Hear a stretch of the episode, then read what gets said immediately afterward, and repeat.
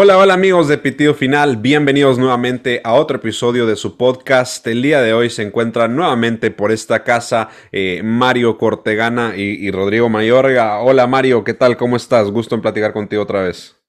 Muy bien, el gusto es mío. Muchísimas gracias nuevamente. Creo que no podemos parar de agradecer siempre que tenemos un invitado eh, de lujo de este nivel. Rodri, ¿qué tal? ¿Cómo vas tú? Muy bien, aquí contento muy, muy emocionado por lo que se platicó en el, en el episodio pasado y a ver qué, Rodri, te tuvimos un poquito sentado en la banca en el episodio pasado y, eso a mí no me gusta. Entonces te quería, te quería pedir y te quería dar el honor a ti que fueras tú quien empezara o quien arrancara para no estar tanto con preámbulos y poder ir al, al, punto eh, esta segunda parte de nuestra plática con, con, Mario Cortegana. Así que eh, entiendo que tenés algo que quisieras preguntar. El micrófono es tuyo, Rodri. Muchas gracias, Rafa. Y bueno, Mario, antes que nada, un placer poder platicar contigo y gracias por estar aquí con nosotros en nuestro podcast. En verdad significa mucho. Eh, y bueno, lo que yo te, te, quería preguntar es que un evento bastante comentado en este mercado de fichajes fue la forma en la que Ancelotti y el Real Madrid salieron a desmentir ciertos rumores que surgieron eh, del interés que tenían de fichar a Cristiano Ronaldo. ¿Tú crees que este tipo de actitudes tan tajantes son buenas para evitar de que ciertos rumores falsos cobren fuerza o lo único que hacen es impedir que periodistas tengan un poco más de miedo a la hora de soltar noticias y que por miedo a que sean desmentidas ciertas, ciertas cosas que están diciendo no, no tengan la penetración y no, sepan que sus noticias van a ser bien recibidas? Yo creo que es una mezcla un poco de todo. Eh, yo tiendo a creer a, los periodistas, eh, incluso a riesgo de, alguna mala contestación por, por, parte del club. Por ejemplo, el último día de mercado, eh, yo hablo con dos personas del club y me dicen, puedes dar el mercado por cerrado porque no vamos a fichar a nadie y las salidas están prácticamente imposibles, salvo un milagro, y ese milagro casi es Mariana a última hora y finalmente se truncó no vamos a hacer nada. Y después de eso, como 15 minutos después, eh, sale una noticia de Aguar y el Real Madrid, e incluso con cifras, 30, 35 millones. Y yo vuelvo a preguntar al club. Y se me enfadaron porque, obvio, te han dicho hace 20 minutos o media hora que no va a pasar nada. Oye, si preguntas es porque te fías y si ves otra cosa, pues... Pero yo siempre tiendo a creer, entonces entonces, la información que dio Edu Aguirre de, Cristiano, pues me la creo perfectamente. Creo que es muy posible que Ancelotti, en previsión de que no llegase nadie muy top este verano arriba, tantease el terreno o incluso lo trabajase para, eh, en una medida de emergencia ya contra reloj al final, como hizo el Manchester United, poder eh, conseguir a, a Cristiano Ronaldo. ¿Qué ocurre? Que no sé cuánto de enterado no estaría el Madrid y desde luego al Real Madrid intuyo, no es algo que yo no pregunté, pero que intuyo que no le hacía ninguna gracia que en pleno apogeo de la operación Mbappé, Mbappé esté viendo que a lo mejor el Real Madrid ficha a Cristiano, porque el mensaje a lo mejor puede sentar mal al jugador, porque incluso eh, el PSG se vuelve aún más fuerte porque dicen, mira, estos ya vamos a seguir aguantando porque estos están yendo a por otro, a por otro jugador. Entonces, yo creo que el mensaje fue un poco estratégico de decir, nosotros solo vamos a por Mbappé y también un poco también de, toma, al periodista o a los periodistas como diciendo, mira, eh, te hemos desmentido y la próxima vez que vayas a dar una noticia, a lo mejor te lo piensan más. Insisto, aunque sea verdad, porque también la gente, a la gente esta, estas cosas... Eh, eh, es como parte del circo y a la gente le gusta ese espectáculo. Eh, lo, los periodistas, hablo en plural, eh, nos hemos ganado bastante mala fama. Eh, y entonces al aficionado le gusta mucho que cuando, que cuando eso, que, que alguien, un jugador, un, un, club, un entrenador, le meta un palito a, a, a, un periodista, incluso aunque sea un periodista que suele trabajar bien. Y es, es, una medida muy populista que suele funcionar muy bien y que puede condicionar al periodista. No lo creo y creo que la trayectoria de Edu Aguirre habla por sí misma y por sí solo y que él seguirá dando noticias con un también grado de acierto altísimo, pero sí que creo que, que busca un poco como amedrentar, igual es un término un poco exagerado, pero como marcar un poco de territorio y a la vez no torpedear, ayudar a no torpedear la operación Mbappé. Es interesante, la verdad, porque creo que aquí nadie duda de las fuentes que puede beber Edu Aguirre cuando se trata del, del tema de Cristiano Ronaldo, ¿no? O sea, uno dice, es que si Edu lo dice, por lo menos tiene permiso de decirlo, es decir, no, no va a llegar a hablar eh, de cuestiones que conoce o que escucha sin que le den, le den la luz verde para hacerlo. Entonces, sí fue un poco impactante porque además uno no está acostumbrado que dentro del entorno del Real Madrid se desmientan noticias de este tipo. Creo que antes de esto el precedente era con el, fichaje de, Neymar o de Mbappé, creo que en 2018. que, que... Hubo varios, sí, hubo varios desmentidos. Claro, que, que, bueno, al final fue para construir una relación buena con el PSG y preparar este mercado y a lo mejor no era necesario hacer esos, esos comunicados en aquel momento, pero eh, afecta hasta cierto punto em, lo que, lo que, la manera en la que se pueden abordar estas noticias después, o por lo menos la imagen del periodista como tal. En ese sentido sí me gustó cómo lo apoyaron en, dentro del mismo chiringuito, porque el día siguiente tuvieron que tener programa también y, y, casi que salir a hablar de esa información y la última media hora de programa fue casi que protegiendo su figura, porque al final de cuentas son un poco los pararrayos, ¿no? Cuentan la información y si luego no se da, a quien le recriminan es al que dio, al que dio la, noticia. Entonces, yo no quiero eh, que, en este podcast sirva para cerrar, cerrar puertas ni nada, eh, pero tú trabajaste en el chiringuito, lo dices, ahí hay mucha información. Eso es algo que, que, independientemente de la valoración que cada quien pueda tener del chiringuito, hay muchísima información saliendo todos los días en todos los programas y esto a cierto punto puede marear al, espectador, ¿no? Porque le están bombardeando por un lado diciéndole una cosa, luego llegan y te dicen que, que, Mbappé se compró una casa allá en España y que, que puede llegar en enero. ¿Cómo, ¿Cómo evalúas ese tipo de labor periodística donde por querer informar mucho o, estar siempre arriba en la, audiencia, a veces terminas mareando y hasta podría decirse desinformando al espectador que ya no sabe qué información tomar y cuál no? Yo, yo no soy anti-chiringuito ni mucho menos y no tiene nada que ver con que eh, trabajas allí. El día que yo doy la, primicia de que el Real Madrid ya ha hecho la primera oferta por Mbappé, a los 20 o 25 minutos sale Josep dándola diciendo exclusiva mundial y bueno, hubo mucha gente que le recriminó que no me citasen y que se lo apuntasen y demás. Y yo hablo de vez en cuando con Josep. Eh, me llevo muy bien con gente del equipo, o sea, no, no y, yo no lo veo porque a esas horas prefiero hacer otras cosas, no, no, me gusta ni veo la tele ya en formato dos horas o dos horas y media y tal, pero lo sigo mucho a través de redes sociales porque además a mis amigos les encanta y, y siempre están los vídeos de las cosas graciosas, están en WhatsApp y me río un montón y me encanta y luego informativamente son muy buenos también. Se equivocan, eh, bueno, tienen un estilo muy peculiar, pero un poco como todos. El tema del, mm, quizá hay un poco de sobreinformación, eh, que es hándicap y virtud a la vez, porque Josep lo ha convertido en virtud, que es al final el cada noche está rodeado de tres personas aquí o tres aquí o dos y dos, no, sé cómo va exactamente, y entonces, y eso cada día de la semana. Entonces, eh, el lunes le da una exclusiva uno, el ponte el que quieras, Alfredo Duro, y el, y el martes José Luis Sánchez, y el miércoles no sé quién, más las que da él. Entonces, mm, es, difícil que no falle alguno de ellos, y lo bueno que tienen, por lo que lo han convertido en virtud, es porque ah, lo han hecho para siempre ganar. Entonces, si un tertuliano ha dicho eh, no va a venir Camavinga y otro que sí, el día que llega Camavinga ellos sacan primicia el chiringuito, nosotros tal. A mí, yo es que de verdad que tienen fallos y tienen cosas que es verdad que, las podrían cuidar, o, pero no soy nada hater ni, mucho menos. Y, no sé, creo que no merece la pena. Y es que me cuesta muchísimo, se lo conté a Iñaki también, que es todo lo contrario a mí.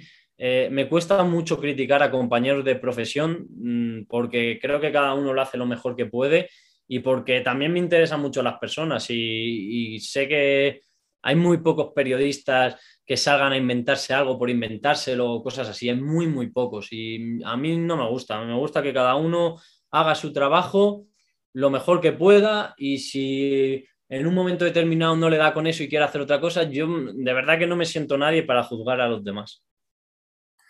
Sí, la verdad es que, y, de hecho en este, en este podcast somos hasta cierto punto un poco fans del chiringuito, o sea, tiene sus, virtudes, tiene sus, sus, problemas también, pero creo que Pedrerol es un periodista que aparte de tener muy, muy buena información, ha sabido anticiparse a su tiempo y ver la tendencia de lo que a la gente le gusta consumir y mezclar un poco el entretenimiento con, con comunicación. Entonces eso siempre va a ser aplaudible. Puede gustarle a algunos más que a otros, puede molestarle también a algunos periodistas porque siempre hay alguno que otro que no le gusta la manera de trabajar de, otro compañero, pero de que logra la lo que busca lo logra totalmente. Y entiendo, eh, en este sentido, hablando de tanta, tanta noticia, eh, creo que Rodri también tenía una pregunta que hacerte porque a pesar de que el, mercado de fichajes 2021 y ya terminó, el tema Mbappé va a seguir abierto hasta el, día que, se presente eh, o, o, no con el Real Madrid. Entonces, Rodri,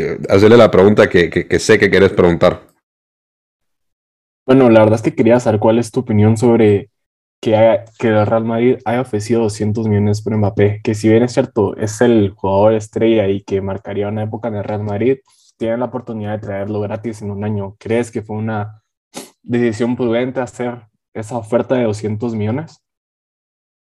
Yo creo que cuando tú tienes el dinero y, y tienes unos estudios que avalan esa inversión, lo tienes lo tienes que hacer. A ti te puede parecer una locura que yo me gaste el dinero en un Ferrari, pero si yo tengo el dinero y tengo un cálculo de previsiones económicos de que me lo puedo permitir, ¿por qué no? Que a lo mejor con un coche más normalito iría igual de bien, pues bueno, pero entonces el Real Madrid ha hecho muchos sacrificios, ha vendido a Arraf, ha vendido a Reguilón, gente que a lo mejor normalmente se hubiese quedado, este verano mismamente ha sacado 40, unos 40 millones por, por Odegar, unos 50 por, por Barán.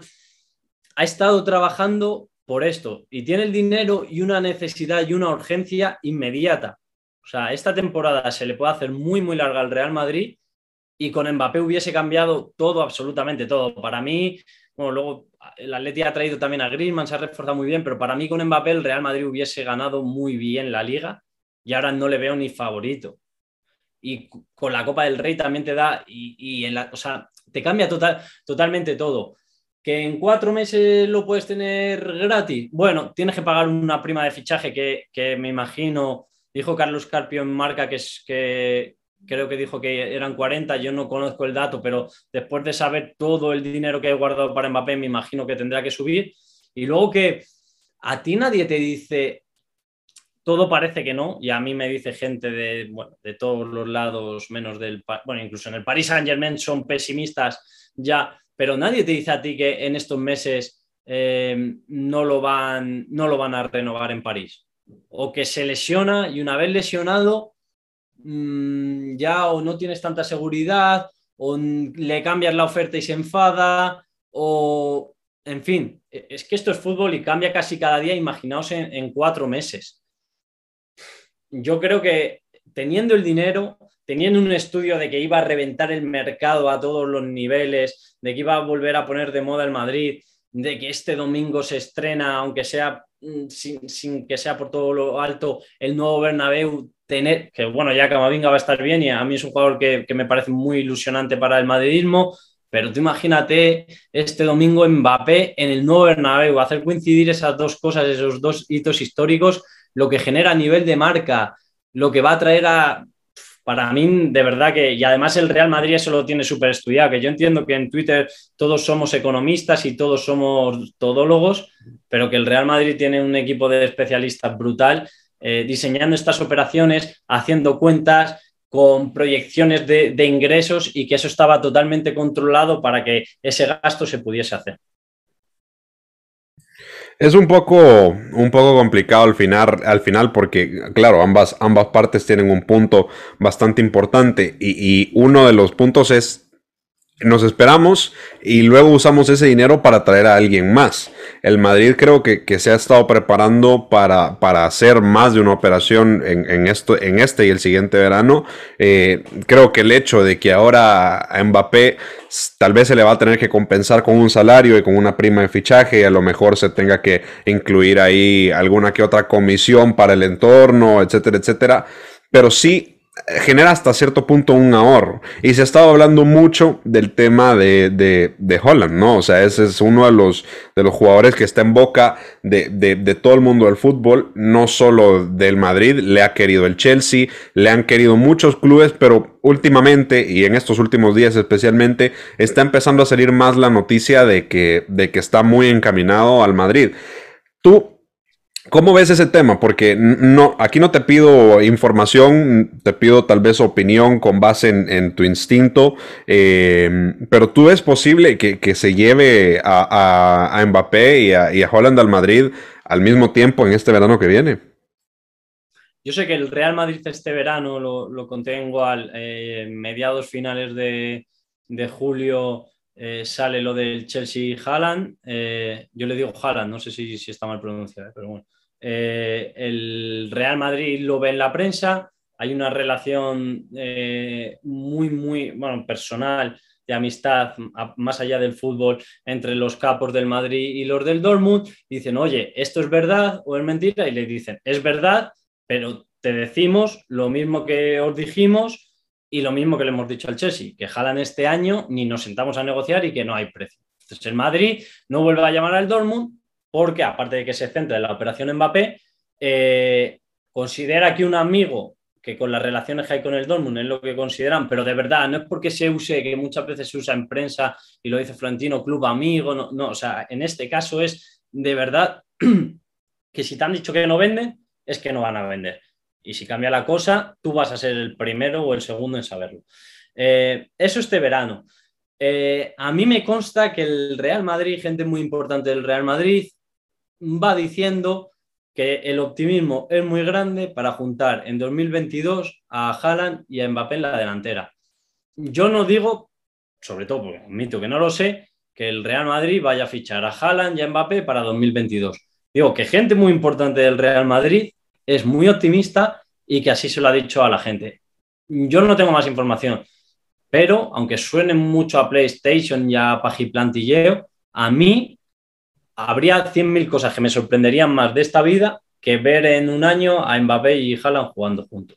Luego, Rayola es el PSG de los, de los agentes. O sea, ponte a negociar la comisión, eh, dale al padre, dale a no sé qué, ciérralo y tal. Pero que Haaland quiere jugar en el Real Madrid, que le haría ilusión y eso.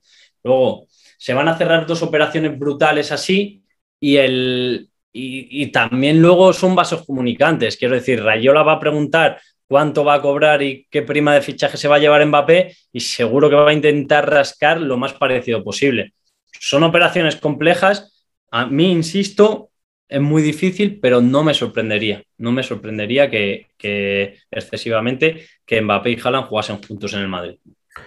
Y tú que tienes relación con agentes, con, futbolistas, eh, ¿Qué tanto puede afectar, por ejemplo, eh, que para mí esto puede ser una, milonga y así lo he visto desde el principio, tú me dirás tu opinión, eh, eh, temas como por ejemplo la, relación de amistad que pueda tener Mino Rayola con Joan Laporta para, para poder mover un fichaje de un lado a otro o también en este caso, como tú mencionabas, de lo, mucho que va a presionar eh, Rayola para, para, beneficiarse más o, que sea un, fichaje más lucrativo para el entorno de Holland, ¿qué tanto puede prevalecer los intereses de la gente o la opinión de la gente por encima del deseo del futbolista? Depende tanto de la gente y del futbolista que no te lo sabría calibrar. Yo creo que Haaland, si quiere jugar en el Madrid, va a jugar en el Madrid, porque yo no tengo confirmada la cláusula esa para el próximo verano, pero sí que dicen que hay un pacto verbal, la relación con el Madrid desde el Dortmund es buenísima y creo que se dan los condicionantes para que sea posible. ¿Hasta qué punto puede marear la perdiz eh, Rayola y, por ejemplo, decirle a Han, oye, es que yo te estoy intentando pedir X millones porque es lo que te mereces, porque eres el mejor delantero del mundo y el Madrid no llega tanto, pero a Mbappé sí que le va a dar no sé cuánto. Oye, y el City, o oye, y el Chelsea sí que nos lo da. Es que aquí en Madrid, si no te pagan eso y al otro sí se lo pagan, es porque él va a ser la estrella. Fíjate, si ya entras así, luego cómo van a tratar a uno y a otro. Tú tienes que entrar al nivel de Mbappé porque has hecho más goles que él o porque eres mejor. en fin, esa, esas cosas que algunos agentes lo hacen y que, y, que influyen, no sé, no sé hasta qué punto. Otra cosa es que Jalan diga, mira, yo eh, estoy ganando no sé cuánto, sé que puedo ganar no sé cuánto, me vale con esto, una prima para mi padre, otra para ti, Mino, y ya está. No me voy a volver loco tampoco por lo que cobre Mbappé o por lo que salga por ahí o, o por historia. Yo quiero jugar en este club y quiero hacer historia en este club. Creo que al final prevalece eso, pero cuando tú confías mucho en una persona y esa persona te pueda meter otra idea, pues, sinceramente soy incapaz de, calibrar cuánta influencia va a tener eso. Bueno, va a ser, va a ser para analizar. Lo que sí es que tal vez no hay, no hay que empezar ya eh, nosotros con la narrativa del mercado del siguiente verano, cuando apenas estamos cerrando el primero, pero claro que tener la oportunidad de platicar eh, con alguien contigo, hay que, hay que aprovechar ese tipo de preguntas porque tal vez no puedas tener la, información en ese momento, o a lo mejor en lo que estamos hablando te cae un mensaje, eh, pero eres una persona que tiene experiencia en ese mundo y por lo tanto la experiencia también te da la capacidad de discernir a veces eh, por dónde van los tiros. Entonces, eh, ya estamos eh, viendo también otra vez al árbitro con el cartelito del añadido. Y antes de hacerte la pregunta, eso sí te, lo, te, quiero. Tengo dos opciones de pregunta. ¿Quieres una más personal que vaya hacia, dirigida hacia ti o una en la que más bien sería pedir una opinión tuya? Tú eliges. No, lo que quieras, las dos. Las dos, va. Eh, bueno, es muy joven. Actualmente Walter tiene eh, un foco internacional muy grande. ¿Cuál es tu aspiración de trayectoria profesional? ¿Te sientes que estás llegando a lo que siempre habías querido en Gol o tienes eh, metas tal vez más allá de ello? Y lo otro es, ¿qué le recomendarías tú algún joven que nos escucha que quiere dedicarse a este mundo y puede encontrarse tal vez desmotivado con lo, complicado que puede ser? Pues lo primero, cambia tan rápido todo que no, sabría decirte. Eh, yo en Goal prácticamente estoy haciendo lo mismo que hacía en AS, pero con, con mucho más foco, con con una apuesta quizás mayor por mí y entonces se ve mucho más y, ese crecimiento viene un poco de eso. Eh, eso provoca que, bueno, pues que te llamen de otros medios, te, otros periodistas te digan, oye, en el futuro ya estamos mirando, o sea que es un poco impredecible. Yo igual eh, estoy muy contento y no, no, sabría decirte, no te puedo decir ni que me vaya a tirar aquí cinco años, ni que me vaya a tirar cinco meses. De verdad que el día a día es tan exigente que mi objetivo es pues seguir, seguir como hasta ahora porque es realmente gratificante entrar todos los días eh, a Twitter y en los mensajes privados en público ver que la gente confía tanto en mí. También es una responsabilidad brutal, es una carga de trabajo muy alta y con preocuparme de mantener eso y de seguir consiguiendo cosas, eh, me sobra, o sea, no, sabría decirte más nunca pensé que iba a estar trabajando así, de verdad. O sea, no porque, no, porque suene una frase hecha, es que yo no me imaginaba eh, igual. Hay cosas que me han pasado que no me las imaginaba cuando, cuando estudiaba o cuando era chaval. A lo mejor me imaginaba narrando los partidos del Madrid en la radio, yo qué sé, pero yo no me imaginaba casi ni entrevistando a un jugador del Madrid, ni saliendo en la tele hablando del Madrid, ni, ni que yo fuese a ser un, periodista de tanta confianza de tanta gente, que, cuando viesen que lo pongo yo lo creyesen. Entonces, no, te sabría decir mucho más.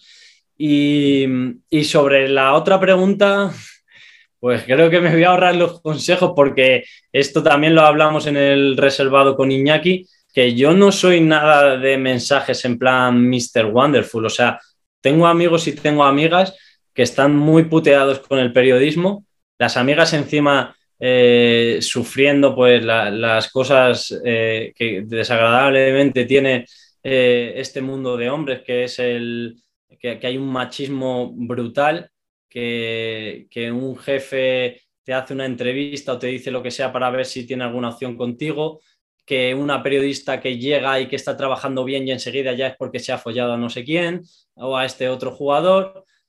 Y, que no hay espacio en los medios, que las condiciones son muy precarias y a lo mejor el consejo que le daría es que elija otra carrera. Entonces, eh, no sé, es que yo a mí me ha ido muy bien y me está yendo muy bien, pero si me paro a mirar un poco a amigos, amigas y a lo que es la profesión en general, es una profesión que yo disfruto mucho, pero que no dejo de verla con unos ojos de que da realmente asco, aunque suene muy fuerte decirlo. Mm, yo esto que se dice, yo no le prohibiría a mi hijo que haga periodismo, pero sí que le advertiría que, que, supiese lo que hacer. Bueno, pues vosotros estáis en eso también. Eh, al final, quiero pensar que la pasión y las ganas y el trabajo y la dedicación, todo lo pueden. Pero yo ya tengo 28, hago el mes que viene 29 años y hay gente de mi generación que, que veo que se va quedando, que es súper válida, que, que no tiene opciones y tal, y sinceramente no me sale mandar un, mensaje, un mensaje motivador, y sí que me sale mandar un mensaje crítico de, mira, y me estoy, porque me viene a la cabeza gente de mi entorno que, está así y, me pongo de, mala leche y, lo que me sale decir es que hay mucho hijo de puta y que mucha gente que maltrata a sus trabajadores, que le exige mucho, le paga muy poco, y que y no voy a dar ningún consejo a nadie porque no soy nadie y porque no me va a salir nada de película ni de lucha por tus sueños y sí que voy a soltar algo más reivindicativo diciendo que hay demasiados hijos de puta que se aprovechan de, la pasión de la gente. Bueno, pues Mario, muchas gracias porque al final de cuentas eh, termina siendo un consejo, de manera de advertencia y, ojalá que, que, que, que Gol.com sea, sea pues probablemente un paso intermediario para, para, para, que sigas creciendo porque te lo mereces. Eh, de todo corazón, muchísimas gracias de parte de toda la familia de Pitido Final tú has tenido apertura desde el inicio, pero claro, toda, toda negociación, así como en el caso de Mbappé, necesita de intermediarios, así que desde aquí, gracias también a, Iñaki Angulo que ayudó a, facilitar esta, esta reunión, esta charla. Espero que, te la hayas pasado bien, de verdad. Eh, un abrazo desde, desde aquí, desde de este lado del charco hasta, hasta España y ojalá que, podamos platicar pronto nuevamente. Muchísimas gracias por pasarte por aquí. Seguro que sí, para mí ha sido un placer, me lo he pasado genial, como siempre hablando de fútbol, de periodismo, incluso de la vida, así que muchas gracias a los dos y seguro que repetimos más pronto que tarde.